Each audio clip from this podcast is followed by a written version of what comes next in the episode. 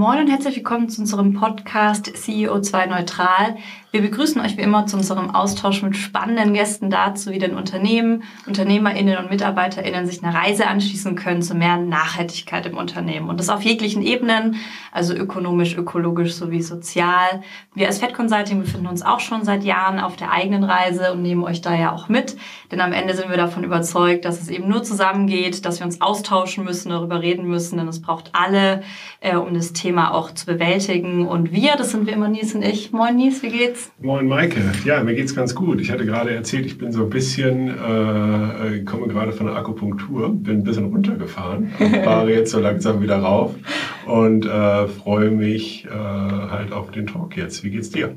Mir geht's sehr gut. Äh, Hamburg gibt mal wieder Gas, was Wetter angeht. Heute fast 30 Grad und ich liebe es ja. Ähm, es wird großartig und ich schwebe immer noch ein bisschen auf unserer Welle, hundertste Folge und so. Wir haben ja nämlich heute auch wieder einen äh, Wiederholungstäter da. Äh, wer ist denn bei uns, Nils? Ja, äh, Achim ist da, Achim Hensen. Ähm, der war aber bei uns bereits zu Gast. Und äh, wir haben ja schon häufig über das Thema Verantwortungseigentum gesprochen und es ist natürlich so spannend, halt mal ein Update zu bekommen. Für alle, die Achim noch nicht kennen, Achim kommt selber ja aus dem Unternehmenskontext, war es ja lange bei Next Practice als Consultant und bist dann zu Traumferienwohnung gewechselt. Dort warst du im Bereich Organisationsgestaltung, Employee Branding und Product Management tätig. Und dann ist ja der Schiff zum Verantwortungseigentum gekommen und äh, auch die Vision der Purpose AG für eine grundlegende Veränderung, äh, also dafür einzutreten. Das haben wir beim letzten Mal ja schon angerissen, aber äh, da können wir ja sicherlich noch mal, äh, auch noch mal kurz noch mal reingehen. Und ich freue mich sehr, Achim, dass du wieder dabei bist. Schön, dich zu sehen. Und äh, ich freue mich auch sehr, dass du dich unseren Fragen nochmal stellst. Beziehungsweise jetzt auch den neuen Fragen stellst. Denn da sind ja schon wieder, äh, ich würde mal sagen, zwei, zwei Jahre oder so dazwischen gewesen. Ja. Und da hat sich ja gerade in dem Thema, was ihr beackert, äh, ziemlich viel getan. Ja, moin zusammen. Erstmal danke nochmal für die Einladung. Sehr gerne komme ich wieder zu euch. Es hat viel Spaß gemacht letztes Mal und es ist schon lange her. Und äh, herzlichen Glückwunsch zur 100. Jubiläumsfolge von mir. Danke, dass ich nochmal dabei sein darf. Ja, sehr gerne. Wir würden auch eine Frage tatsächlich nochmal wiederholen wollen, äh, weil vielleicht doch nicht jeder, jede schon die Folge mit dir gehört hat. Nämlich unsere eingehende Frage, nämlich die wir allen Gästen stellen. Wie bist du denn auf das Thema Nachhaltigkeit gekommen oder auch in dem Fall vielleicht auch äh, weitergegriffen, Verantwortungseigentum? Kannst du das auch nochmal kurz mitnehmen? Ich habe jetzt sofort selber gedacht, das habe ich wohl letztes Mal gesagt, auf diese Standard-Einstiegsfrage. Also die Hörer können das gerne nochmal kontrollieren, ob ich letztes Mal was ganz, was ganz anderes erzählt habe, aber die, die eigene Realität verändert sich ja auch und die Welt dreht sich weiter. Also ich würde sagen, zum Thema Nachhaltigkeit bin ich vor allen Dingen gekommen über den Zugang der ja, ökonomischen Nachhaltigkeit, vielleicht sogar noch einen Schritt drunter der unternehmerischen Nachhaltigkeit. Und in meinem Kontext, ich habe Wirtschaftspsychologie studiert, also mich hat schon immer interessiert, wie bewegen sich Menschen eigentlich im wirtschaftlichen Kontext? Ähm, wie nehmen sie das wahr? Wie erleben sie das?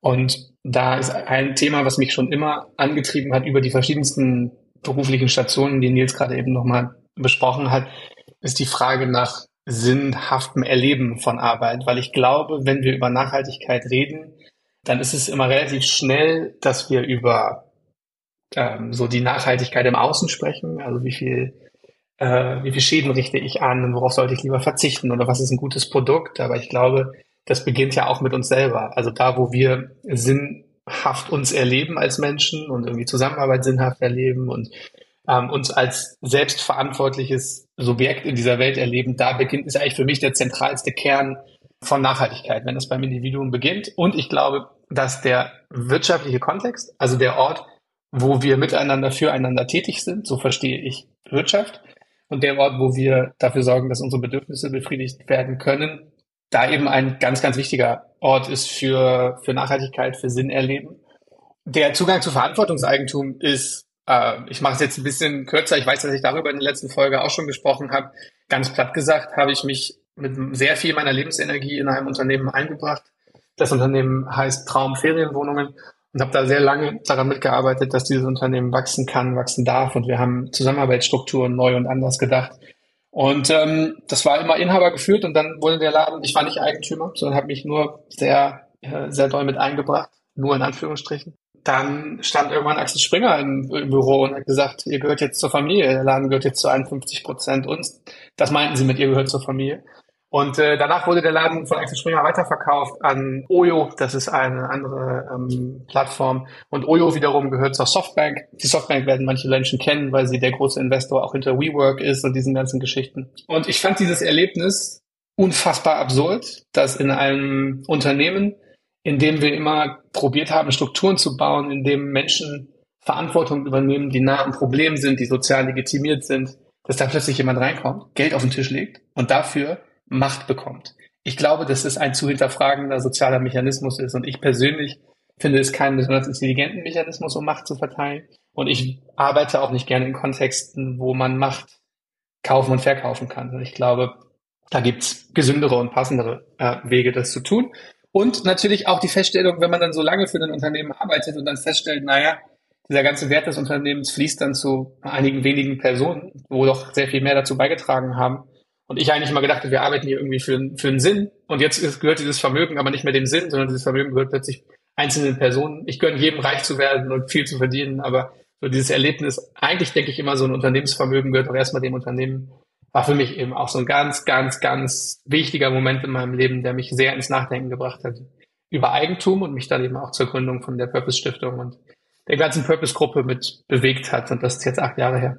Wenn man halt mal über Verantwortungseigentum nachdenkt, ist es, glaube ich, nochmal sinnvoll, nochmal einen Deck tiefer zu gehen. Ne? Also so, wenn man jetzt irgendwie so mal rein horcht, geht's ja eigentlich um unterschiedliche Aspekte. Der eine Aspekt ist ja sicherlich halt das Thema Unverkäuflichkeit. Also wie kann ich das Thema halt dann irgendwie absichern? Äh, da habt ihr ein Modell mit diesem Golden Share. Es geht ja aber auch immer in irgendeiner Form um Mitbestimmung ähm, äh, sozusagen, also es geht ja um Eigentum äh, und Stimmrechte, ja. Also und äh, vielleicht magst du da noch mal äh, einen Einblick geben, äh, wie ihr das oder in welchen Ebenen du das so betrachtest oder was du da glaubst, was man da tun muss. Sehr gerne. Tatsächlich, ähm, wenn wir Unternehmen begleiten auf dem Weg dahin oder auch ähm, oft äh, in Diskussionsrunden und Austauschrunden und diesem ganzen Prozess hin zu der, den Diskurs über Eigentum auch gesellschaftlich, finde ich extrem wichtig, nochmal ganz, ganz klar zu machen, was heißt Eigentum eigentlich? Weil sehr, sehr viele Menschen ziemlich undifferenziert über Eigentum reden. Und das ist auch okay, weil sie haben sich damit noch nicht wahnsinnig viel auseinandergesetzt. Ähm, es liegt aber eine hohe Qualität, einmal kurz einen Schritt zurückzutreten und zu sagen, was ist dieses Eigentum? Und äh, Eigentum besteht immer mindestens aus den zwei wichtigsten Ebenen. Und die eine, das eine ist, Eigentum beschreibt, wer die Kontrolle hat, also wer die formale Macht hat, bestimmen zu können, was in einem Unternehmen passiert. Das ist die eine Seite des Eigentums. Und die andere Seite des Eigentums ist, die Frage, wer kriegt die Früchte der Arbeit, also wer hat das Recht, die Gewinne der Aktivität, der Unternehmung, was auch immer, zu kriegen. Und diese zwei Ebenen sind quasi im Eigentum drin, gehören aber nicht immer zusammen. Also ich kann diese zwei verschiedenen Rechte des Eigentums ganz differenziert betrachten. Und oft wird es so, Menschen reden dann über Anteile und über Eigentum und die meinen meistens beides zusammen. Wichtig ist aber, das sind zwei unterschiedliche Aspekte und ich kann sie auseinanderzerren. Und Verantwortungseigentum würde ich nochmal ganz bisschen anders hm, frame oder formulieren, als du es gerade gemacht hast, Nils. Ich würde sagen, der eine ganz wichtige Aspekt von Verantwortungseigentum ist die Vermögensbindung. Das beschreibt ganz einfach, dass das Unternehmen, das, Vermögen des Unternehmens dem Unternehmen gehört und dem Unternehmen dient. Und kein Privatvermögen ist, was irgendwie ähm, ohne Grenzen rausgezogen werden kann, sondern das ist an, ans Unternehmen gekoppelt. Und das heißt einfach, das Unternehmen ähm, reinvestiert, fängt neue Geschäftsfelder an, erhöht die Gehälter, was weiß ich, ähm, oder spendet, wenn sie nicht mehr wissen, wohin mit dem ganzen Geld. Aber das ist erstmal eine ganz andere Haltung zu, wofür dient dieses Geld im Unternehmen und welche Rolle hat das. Das zweite ist, zweite Prinzip von Verantwortungseigentum ist, ähm, du hast das Mitbestimmung genannt. Ich würde sagen, es ist eher die, der Punkt, dass die Stimmrechte, also das Macht, die Macht im Unternehmen, äh, immer bei Menschen liegt, die nah mit dem Unternehmen verbunden sind. Also irgendwie eine, eine aktive unternehmerische, ein aktives unternehmerisches Verständnis und dass diese Macht eben nicht kaufbar ist. Das meinst du mit der Unverkäuflichkeit. Und dass diese Macht nicht einfach nur ähm, per Automatismus vererbt wird, sondern dass diese Macht immer wie in so einer Partnerschaft, in, in einer Anwaltspartnerschaft, immer vom einem zum nächsten übergeben wird. Und quasi nicht als Vermögen, sondern du hast jetzt die Verantwortung, du hast jetzt die Kontrolle über dieses Unternehmen, weil du der, die nächste Richtige bist, dieses Unternehmen in die Zukunft zu führen. Und jetzt merke ich sofort, während ich spreche jetzt in eurem Kontext, im Kontext der Nachhaltigkeit, das erzeugt natürlich eine Wahnsinnsnachhaltigkeit, wenn an die Stelle der Allokation von Macht, also die Verteilung von Macht, nicht ein Automatismus rutscht Geld, der Höchstbietende kriegt die Kontrolle des Unternehmens, oder der Automatismus des, der, der Gene, nämlich du bist in eine Familie geboren, du kriegst diese Macht automatisch, sondern wo eine Frage hinrückt, wer sind die Fähigsten, das in die nächste Generation zu führen, das weiterzuführen. Das ist, glaube ich, eine sehr nachhaltige Art und Weise, über die Führung und Macht von Unternehmen nachzudenken. Und ob das dann alle Mitarbeiter sind oder vielleicht auch mal nur zwei, drei Kollegen, die diese Macht übernehmen, das ist sehr kulturspezifisch. Das hängt total von dem Unternehmen ab. Und gleichzeitig äh, steckt da ja halt irgendwie eine ganze Menge drin. Ja? Also auch überhaupt erstmal die Definition, ähm, dass man auch die Firma, die man aufbaut oder die man betreibt, ja überhaupt erstmal eine langfristige Perspektive hat. Ja, also das ist ja erstmal die Grundvoraussetzung. Ja? Also wenn ich halt das Thema sehr kurzfristig denke, äh, dann brauche ich mich ja mit dem ganzen Thema halt nicht zu beschäftigen. Also die Frage ist ja auch, in welchen Zeiträumen betrachte ich das halt irgendwie tatsächlich, also jetzt dahinter liegen. Ne? Also ist das halt was so mit Simon Sinek zu sagen, ein Unternehmen für die Ewigkeit? Oder ist das halt dann irgendwie etwas, wo ich halt dann irgendwie eine Zeit lang jetzt irgendwie Geld mit verdiene? Ne?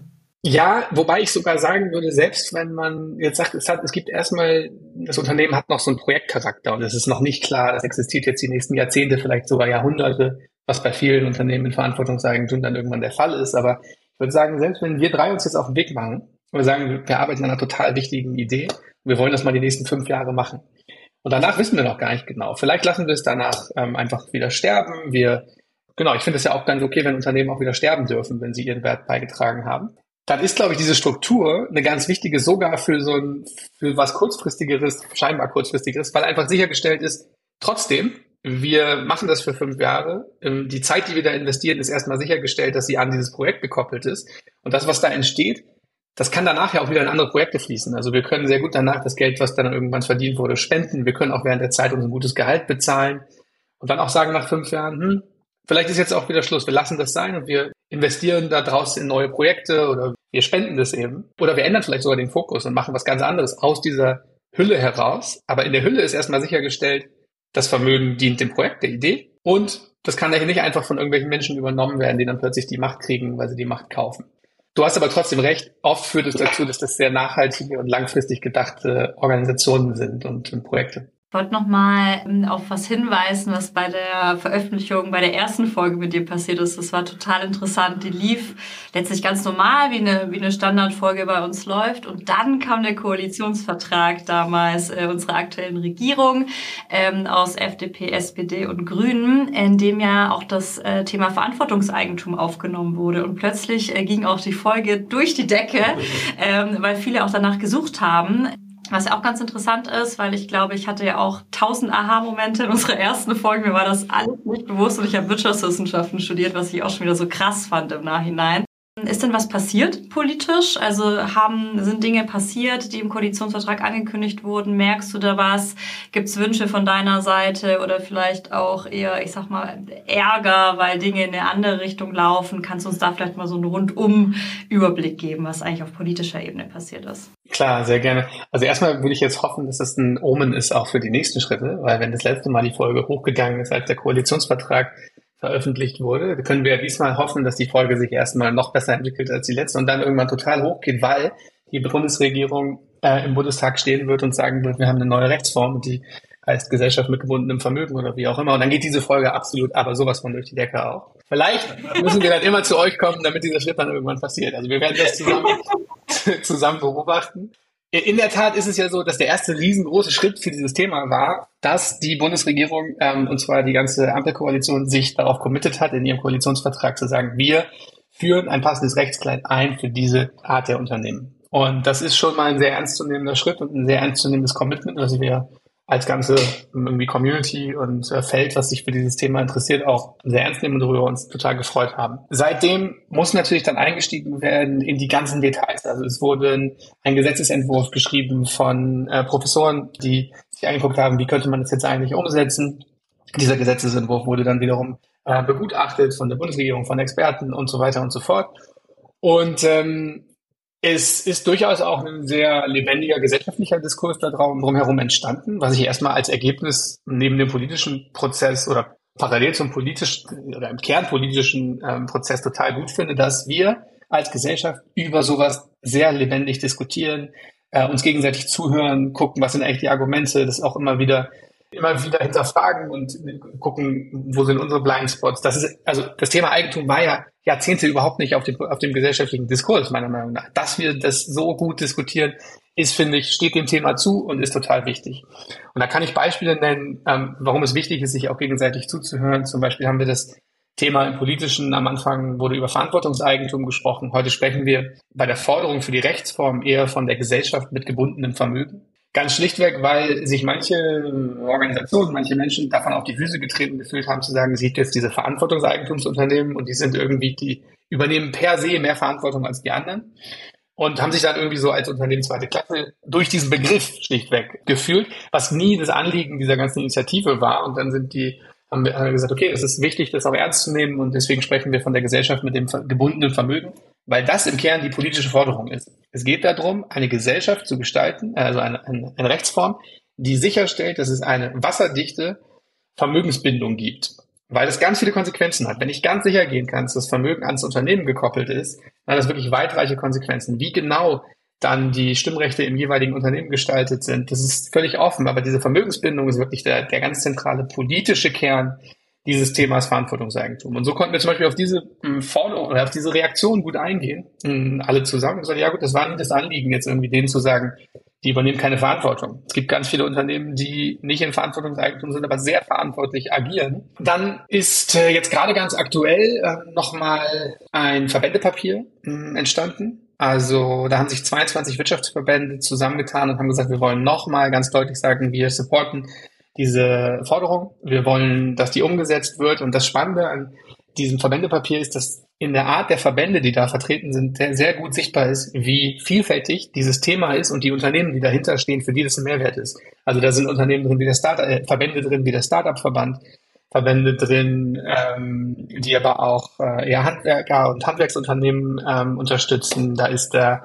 das Verband der Unternehmerinnen äh, Deutschlands vertreten, der, der Demeter-Verband, also super unterschiedliche, ich sag mal, von Blockchain bis Handwerk, äh, vom Mittelstand bis Startup, sind da von, von, von Landwirtschaft bis Blockchain, da sind wirklich super unterschiedliche Verbände, die, die in diesem Verbändepapier das unterstützen. Und das zeigt, glaube ich, die Relevanz und Vielfältigkeit dieses Themas. Es ist kein Nischenthema, es ist aus den ganz vielen unterschiedlichen Ecken des Wirtschaft, der wirtschaftlichen Aktivität zu unterstützen.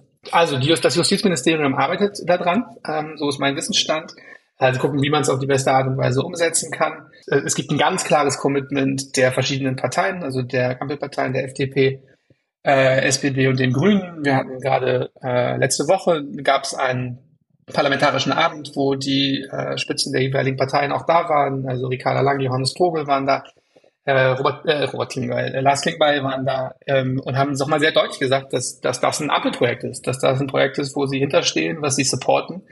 Und insofern gehe ich davon aus, dass äh, weiterhin bin ich optimistisch, dass das kommt und sie diesen Bedarf hören und diesen wirklich wichtigen Schritt gehen. Es gibt vielleicht, weil ich jetzt natürlich tendiere ich zuerst mal zu sagen, was läuft gut und, und ähm, was passt alles, weil ich bin Fan dieser Idee, ich liebe diese Idee, ich bin, ich arbeite jetzt schon sehr lange in diesem Feld, aber ich glaube, eine berechtigte Frage wäre, ähm, was sind irgendwie die Kritikpunkte? Warum, warum kann, muss man darüber überhaupt, überhaupt so lange reden und was geht voran? Soll ich dazu was sagen oder? Gerne. Ja, eine Reaktion ist so, kann das überhaupt funktionieren? Also ist das was, was wirklich in der Praxis äh, gebraucht wird und funktioniert?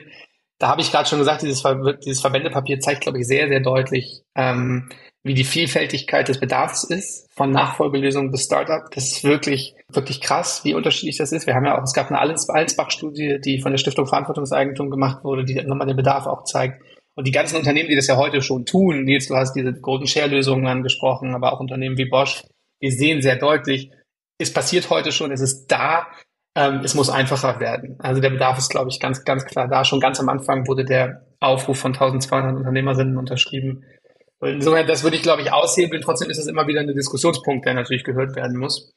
Dann ist eine rechtliche Frage, da gehe ich jetzt nicht zu tief drauf ein, weil es sonst wirklich sehr, sehr spezifisch wird. Das ist eine Europarechtsfrage. Also wenn man eine neue Rechtsform in einem Land einführt, dann wird diskutiert, funktioniert das eigentlich auch im europarechtlichen Kontext. Ja, auch meine Frage, Gibt es denn auch Beispiele? Ne? Genau, das ist ja die Frage. Also gibt es da auch irgendwas, wo man sich dranhängen kann in anderen Ländern schon oder sind wir da hier Vorreiter in Deutschland? Naja, wäre schön, wenn wir das, wenn wir das sind, äh, wenn wir das wären. Es gibt durchaus ähm, Lösungen in anderen Ländern, also Schweden, ähm, England, Dänemark, wo wir, wo wir entweder vom unternehmerischen Handlung, also wo Stiftungslösungen benutzt werden, wo das sehr viel äh, passiert, oder wo es durchaus auch schon Rechtsformen gibt, die eine Vermögensbindung in sich haben. Also das ist nicht so, dass wir jetzt hier irgendwie die absolut äh, das als allererstes machen.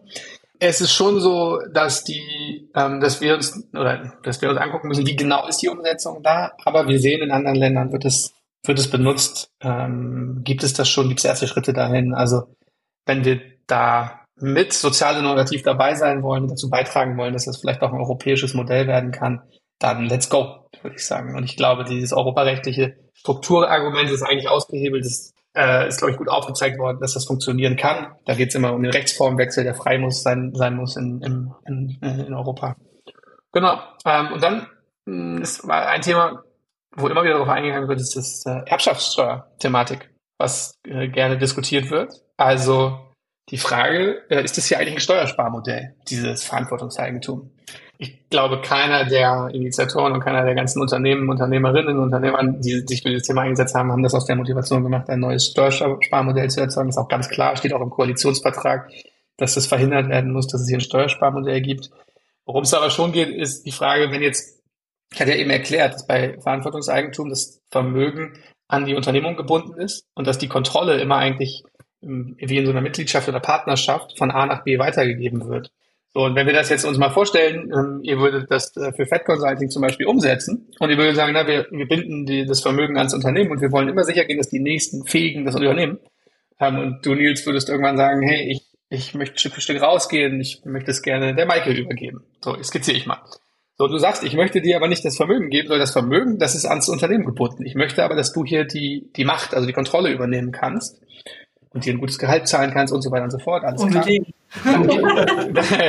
Dann, dann, über, dann übergibst du ja vor allen Dingen die Stimmrechte des Unternehmens und nicht das Vermögen. Und in dem Schritt ist ja völlig klar, dass Maike dann nicht besteuert werden sollte mit dem ganzen Unternehmensvermögen, weil das gar nicht ihr ist. Das ist ans Unternehmen gekoppelt. Und da ist aber eben der große Punkt, ähm, dass äh, es da irgendwie eine Angst gibt, dass das ein Steuerschreibmodell wäre, ähm, aber es wird ja nichts versteuert, was nicht sonst auch best äh, nicht besteuert werden würde. Es wird Vermögen besteuert in dem Moment, wo es von A nach B geht und wenn es äh, zu Privatvermögen wird. Das ist in diesem Fall nicht der Fall. Genau deswegen braucht es eine hundertprozentige Vermögensbindung, um das sicherzustellen. Und da wird aber auch deutlich, was die Chance in diesem Modell liegt. Das will ich nochmal ganz deutlich sagen. Wir haben ein riesengroßes Problem im Mittelstand der Nachfolge. Und zwar genau, weil oft die Familiennachfolge nicht sichergestellt ist und das Unternehmen sich das überhaupt nicht irgendwie leisten kann, dass jetzt ein Mitarbeiter reinkommt und das Unternehmen die Unternehmensanteile kauft. Das heißt, es braucht neue Wege, wie eine Nachfolge organisiert werden kann, ohne dass ein Mitarbeiter jetzt aus einer reichen Familie kommen kann äh, oder muss, um diese Anteile zu kaufen. Das macht einen ganz neuen Weg, auf der ein riesengroßer Beitrag sein kann zu der Nachfolgeproblematik, die wir in Deutschland haben und zum Erhalt des deutschen Mittelstandes, ähm, was nochmal die die Bedeutung hier, glaube ich, ganz eindeutig klar macht, neben allen Argumenten, dass es meiner Meinung nach eine sehr sinnvolle Suchrichtung ist, zu sagen, diese Stimmrechte werden nicht mehr gekauft oder automatisch vererbt, sondern die werden an den nächsten weitergegeben. Was übrigens nicht heißt, dass der nicht auch aus der Familie kommen kann. Ne? Es ist völlig, ist völlig okay, dass jemand auch aus der Familie äh, das, das übernehmen kann und da eigentlich was manifestiert wird, was in Familienunternehmen schon sehr lange gelebt wird. Jetzt habe ich viel geredet, sorry, ähm, aber das war so der Wrap-up zu, was ist der politische Diskurs, wie ich ihn wahrnehme, was ist passiert, ähm, genau. Auch mal ganz schön zu hören, dass eine Menge passiert ist und dass es auf einem guten Weg ist. Wenn wir sonst äh, die Frage unseren Gästen stellen, ist es meistens ein bisschen unbefriedigender in der Antwort. Deswegen freut mich eigentlich total. Nimmst du den Trend wahr, dass sich mehr und mehr Unternehmen auch auf den Weg machen, eben hier wirklich ihre Verhältnisse anders aufzustellen? Gibt es irgendwie auch Statistiken? Ähm, oder ist doch noch eine Abwartehaltung gerade auch spürbar? Ja, doch, also ich erlebe, ähm, das war jetzt ja eher so das quasi das Update, was ist im politischen Prozess äh, passiert. Ähm, grundsätzlich wartet aber die Welt auch jetzt nicht auf die Politik, sondern dreht sich weiter, was auch gut ist. Und wir erleben eine Wahnsinns, ein Wahnsinnsmomentum da draußen in der Welt rund um das Thema auf verschiedenen Ebenen. Also es sind ein ganz toller Schritt für mich persönlich, für uns als, als Bewegung dahinter, war zum Beispiel, dass äh, seit unserem letzten Termin Patagonia, ähm, also die Klamottenfirma Patagonia, announced hat, dass sie zu, ähm, im Englischen heißt der Begriff ja Steward Ownership, ähm, also zu Verantwortungseigentum, Steward Ownership, äh, sich transformiert haben. Ähm, deswegen schön, weil ich glaube, Patagonia repräsentiert für viele, viele Unternehmerinnen, für viele, viele Menschen so eine andere Art Business zu machen, eine andere Art Unternehmertum zu leben. Schon immer, seitdem sie existiert, immer wieder Konventionen in Frage gestellt. Und es ist so fast wie logisch, dass die das machen. Also, dass diese Firma irgendwann sagt, jetzt verstetigen will, was, was wir die ganze Zeit schon gelebt haben, scheint mir total kohärent. Und ähm, gleichzeitig verändert es natürlich alles, auch wiederum für diese Firma, das wirklich dann auch rechtlich bindend gemacht zu haben. Und da drumherum passieren wahnsinnig viele andere äh, Unternehmen. Also wir, wir kriegen immer mehr Anfragen, wir begleiten immer mehr Unternehmen, auch länderübergreifend, sei das jetzt Portugal, Niederlande, Schweiz. Und da passiert wahnsinnig viel. Es passiert auch viel im äh, auf der Investorenseite, also ich bin immer mehr auf, auf Treffen und Community-Treffen von äh, Investoren, Impact-Investoren, Family Offices, Impact-Fonds und so, die sich treffen und überlegen, was muss sich eigentlich auf der Investmentseite ändern. Da ist ganz spannend zu beobachten, dass dieses Thema immer mehr in der Mitte dieses Diskurses ankommt. Also ich war zum Beispiel vor ein paar, vor einigen Wochen war ich äh, beim Change, Change Now in Paris. Sehr, sehr, sehr große Konferenz rund, rund um diese Themen und überall wurde über Steward Ownership geredet und es gibt zunehmend Investoren, die sagen, ja, das gehört, diese Stewardship-Theorie und das, was da kommt, das gehört ganz zentral zu unserer Aufgabe als, als Investoren dazu. Dann noch eine letzte Sache. Wir sind ja vor allen Dingen, also ich, ähm, wir, wir haben in Deutschland angefangen, wir haben relativ früh auch in den USA das Thema vorangebracht und inzwischen erleben wir, wie so aus den verschiedensten Ländern überall so kleine Zellen dazukommen, die dieses Thema jeweils lokal wieder voranbringen. Also gerade jetzt ist äh, eine Organisation in Uganda einfach entstanden, die sagt, wir machen das in Uganda, wir bringen das äh, Thema Steward Ownership in Uganda voran. Wir unterstützen, als Purpose unterstützen wir immer dabei und geben alle Informationen rüber. Wir ähm, Open Source und alles, was wir machen, so dass die unsere Arbeit einfach aufgreifen können und da weitermachen können. Das ist Uganda, Schweiz, Niederlande, äh, USA war sowieso schon unterwegs, Lateinamerika, ähm, Australien ist jetzt dazugekommen, da passiert was. Also es wird zunehmend auch eine internationale Bewegung, äh, über die ich mich sehr, sehr, sehr freue. Was mich auch nochmal interessieren würde, ist, es gibt ja nun unterschiedliche Modelle, auch wenn ich mal so an Genossenschaften beispielsweise denke, äh, die ja gewisse Teile da schon äh, ja auch schon mal so denken. Ja? Also mit Genossenschaftsanteilen ne, wird ja dann halt nicht unbedingt nur im Firmenumfeld äh, verwendet, sondern eben wie jetzt auch, was weiß ich, bei Baugenossenschaften und so weiter und so fort. Gibt es da halt dann irgendwie auch Kombinationsmöglichkeiten oder wird es jetzt, ne, oder Stiftungsmodelle, Doppelstiftung und so weiter und so fort, das wird ja sehr kompliziert gebaut.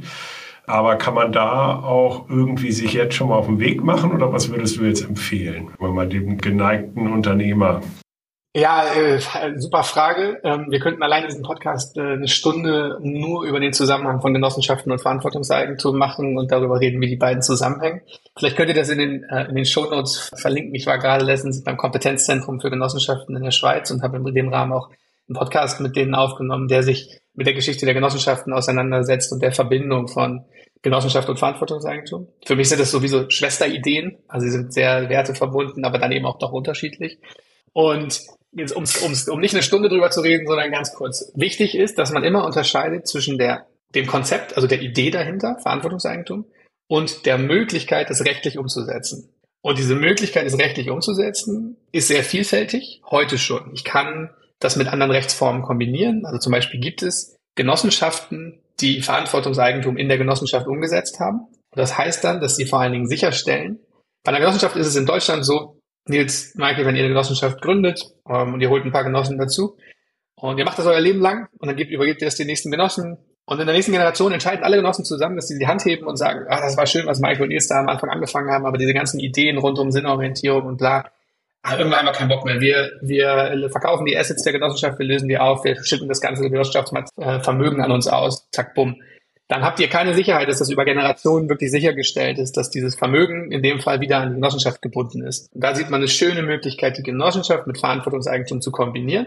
Weil Kern der Genossenschaft ist demokratische Governance, uh, One Man, One Vote, One Woman, One Vote und ähm, eben auch die Entkopplung von, Ma von Macht und Geld. Also du kannst in der Genossenschaft auch nicht mehr auf Geld auf den Tisch legen und dann mehr Macht kriegen, sondern du bekommst eben eine Stimme, egal was der Hintergrund ist. Und da haben wir quasi eine eine Verbindung, dass wir es entkoppeln, aber die Genossenschaft beantwortet es eben mit basisdemokratischen Prozessen und Vermögen, äh, Verantwortungseigentum lässt da ein bisschen mehr Diversität noch zu. Und da sieht man eine schöne Verbindung. Aber es ist halt wichtig, immer zu verstehen, Verantwortungseigentum ist erstmal eine unternehmerische Haltung, eine Idee. Und Wenn es jetzt eine Rechtsform in Deutschland gibt, dann gibt es einen schönen Weg, das umzusetzen. Aber ich kann es immer noch auch mit anderen Dingen kombinieren.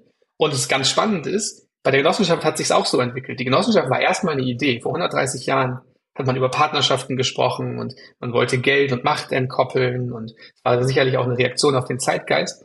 Und es gibt seitdem Rechtsformen. Die erste gab es in Deutschland. Das ist die erste Rechtsform für Genossenschaften gewesen. Aber inzwischen gibt es das natürlich auch in Italien, in der Schweiz und so weiter. Und die Art, wie die Genossenschaften rechtlich abgebildet sind, ist sehr unterschiedlich. Zum Beispiel gibt es bei Genossenschaften in Italien eine automatische Vermögensbindung. Super spannend. Da kann ich gar keinen, also das, was ich gerade gesagt habe, was ich hier bauen muss, ist in Italien hat sich schon so entwickelt. Und das muss man, glaube ich, immer im Hinterkopf behalten. Das ist eine die Konzeptebene und die andere die Umsetzung ist. Und ich gehe noch kurz auf das Stiftungsthema ein und das Veto-Share, äh, Golden Share, was du besprochen hast. Das sind eben heute rechtliche Möglichkeiten, Verantwortungseigentum umzusetzen, die nicht so schön sind, wie wenn man eine eigene Rechtsform hätte, aber die heute schon gehen. Wir, wir begleiten dabei, wir, man kann Doppelstiftungsstrukturen bauen, Einzelstiftungsstrukturen, Genossenschaften, man kann eine GmbH gründen und die mit einem Golden Share versehen.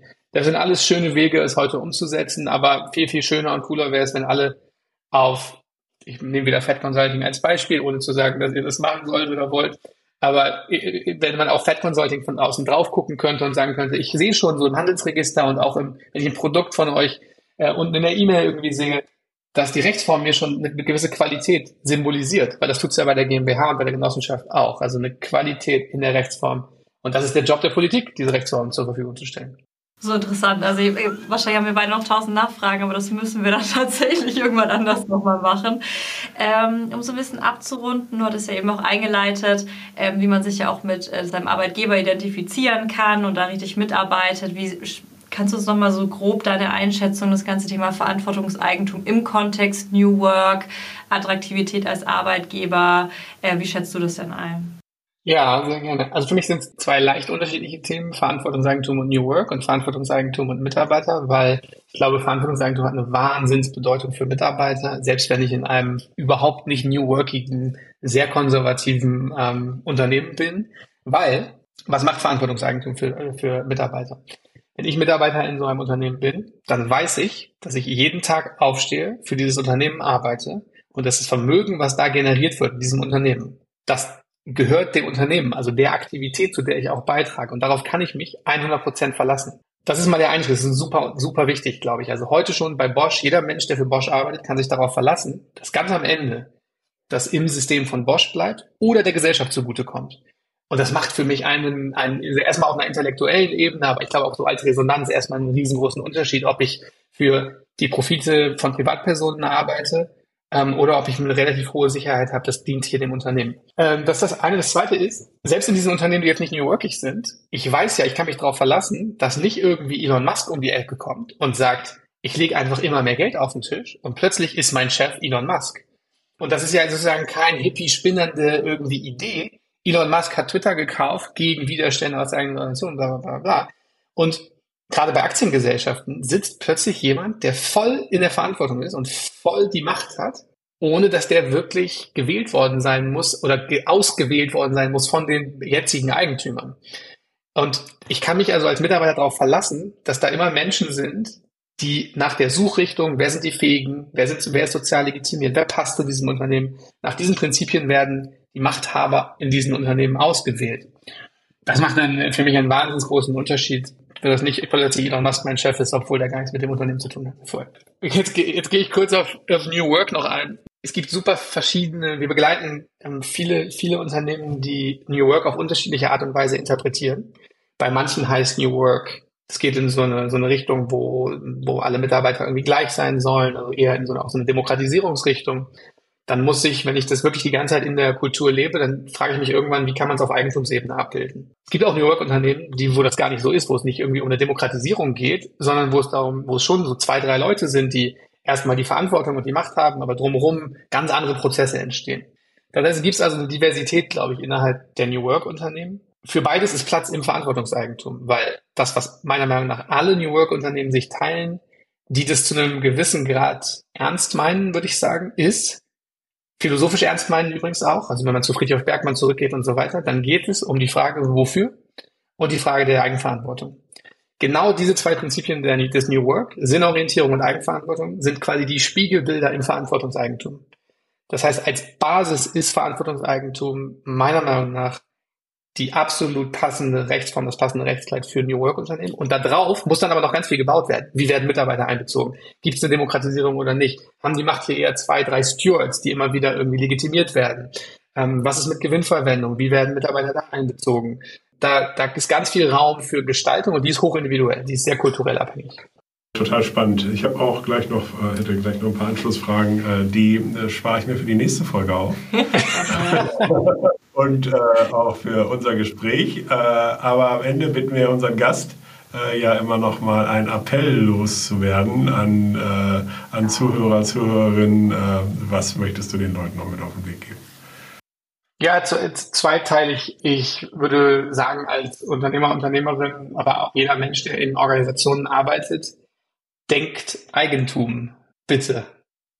Weil die Frage des Eigentums ist die Frage, wer hat warum Macht und wer kriegt warum Geld. Und es ist eine wahnsinnig wichtige Frage für uns als Individuen, für uns als Gesellschaft, aber auch für Organisationen und ein lebendiger Diskurs und auch ähm, fordern danach, diesen Diskurs zu haben, ist, finde ich, eine wichtige Emanzipationsleistung für uns als Gesellschaft, aber auch für jeden individuell. Deswegen wäre mein Wunsch und meine Forderung, denkt Eigentum und geht in den Dialog dazu.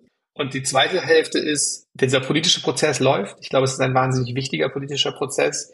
Ihr habt alle politische Vertreter, ihr habt alle, seid alle Mitglieder in einer Industrie- und Handelskammer.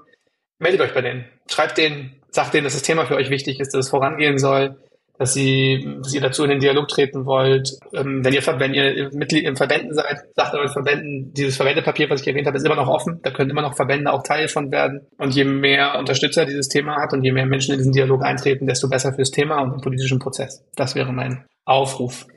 Achim, vielen lieben Dank für deine Zeit, dass du dir die nochmal genommen hast, rund äh, um unsere 100 äh, Folgenfeier so ein bisschen. Äh, es war wie immer ein Vergnügen äh, und ich hoffe, wir bleiben in Kontakt. Vielen Dank. Das hoffe ich auch. Vielen Dank, dass ich da sein durfte.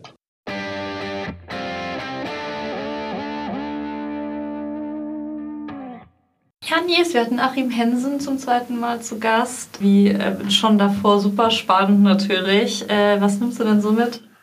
Ja, ich finde das total gut, nochmal ein Update bekommen zu haben. Weil halt einfach wahnsinnig viel passiert ist. Äh, was ich für mich halt nochmal mitnehme, ist, dass auch immer mehr ja, sozusagen Leuchttürme da sind mit Patagonia, äh, dass halt grundsätzlich halt irgendwie über die Parteien und über die Verbände hinweg äh, diese Forderung unterstützt wird.